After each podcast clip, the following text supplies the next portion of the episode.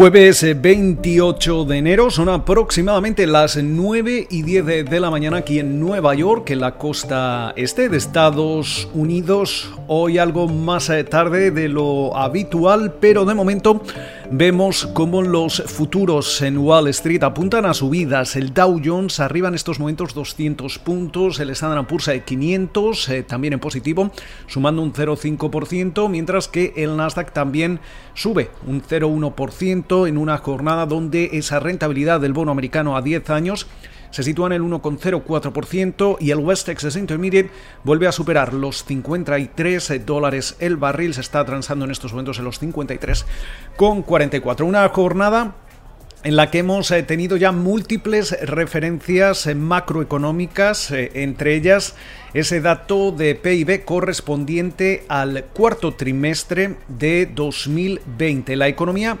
crecía menos de lo esperado, un 4% en su tasa anualizada trimestre a trimestre. Básicamente era un crecimiento de tan solo un 1%. Esto supone una desaceleración importante con respecto al crecimiento que veíamos en el tercer trimestre. En el conjunto de 2020 la economía estadounidense sufría una contracción del 3,5%. Esta es la primera vez que eh, la economía estadounidense sufre una contracción anual desde 2009, eh, eh, cuando sufríamos esa gran recesión provocada por la crisis eh, financiera, pero es cierto que la contracción provocada por la pandemia es la más grande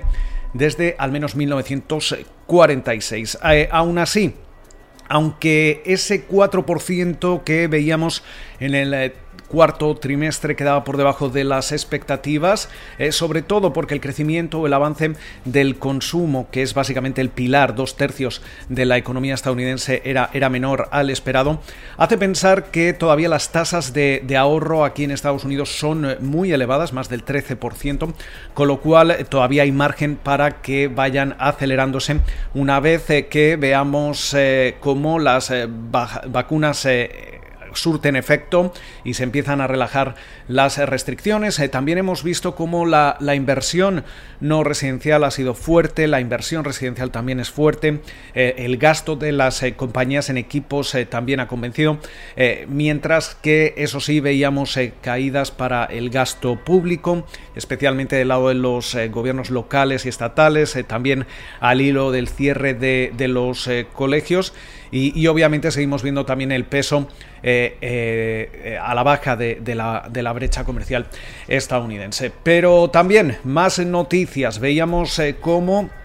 las eh, peticiones semanales de subsidio por eh, desempleo subían la semana pasada menos de lo esperado. Eh, las primeras aplicaciones para estos subsidios que subían en 847.000, menos de lo que esperaba el consenso del mercado, en un momento en el que, como ya escuchábamos el miércoles de boca del presidente de la Reserva Federal, Jerome Powell, Todavía hay que cerrar una brecha de 9 millones de empleos para volver a recuperar ese pleno empleo, que es uno de los mandatos que tiene el Banco Central estadounidense. Pero sin embargo era interesante también cómo Powell eh, defendía su política ultra acomodaticia y aseguraba que de momento los riesgos eh, para la estabilidad financiera son moderados cuando primero se le preguntó por GameStop una, una respuesta o una pregunta que no quiso contestar, dijo que no eh, eh, hace comentarios sobre valores específicos, pero luego cuando se le volvió a insistir por eh, la euforia o la sobrevaloración que podríamos ver en distintas clases de activos,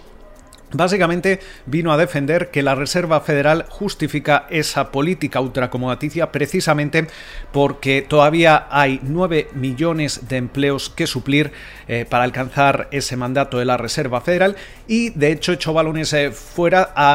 diciendo que básicamente esta euforia que estamos viendo eh, quizás en los mercados o por parte de los inversores se debe a las expectativas de las vacunas y también a los estímulos fiscales. Eh, esto viene al hilo también de un análisis de Bank of America que publicado el pasado viernes en el que básicamente sus estrategas eh, venían a, decir que eh, precisamente esta burbuja que se está generando en Washington a través de la política monetaria, a través de la política fiscal, también está alimentando la burbuja de eh, activos y de precios que podríamos estar viendo en, eh, algunas eh, partes del mercado. de momento seguimos muy, muy atentos a, esa guerra.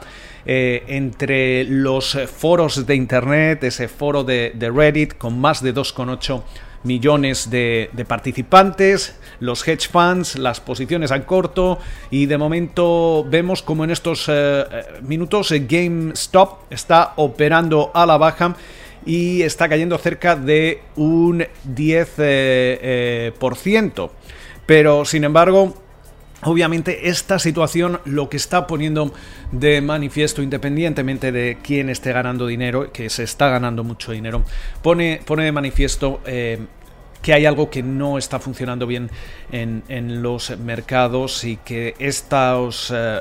subidas y estas bajadas tan bruscas de valores eh, específicos eh, pueden generar problemas o pueden ser simplemente el síntoma de, algo más, más grande o, más importante. Mientras tanto, también durante la jornada de, de, hoy estaremos atentos a los nuevos decretos que va a seguir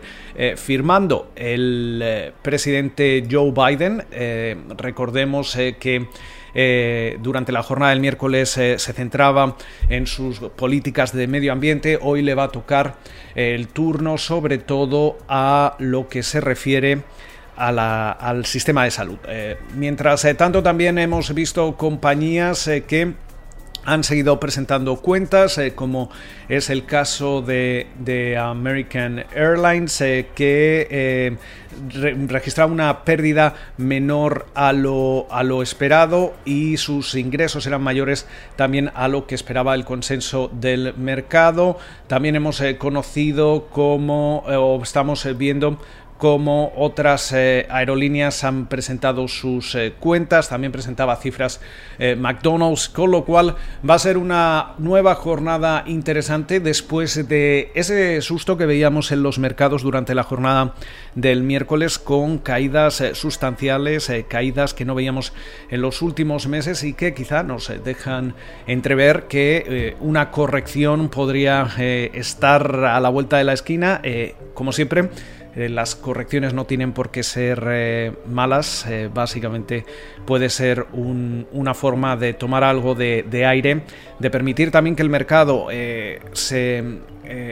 reduzca esa brecha con, la economía real, con las expectativas que, en estos momentos está, está denotando la, la economía y seguir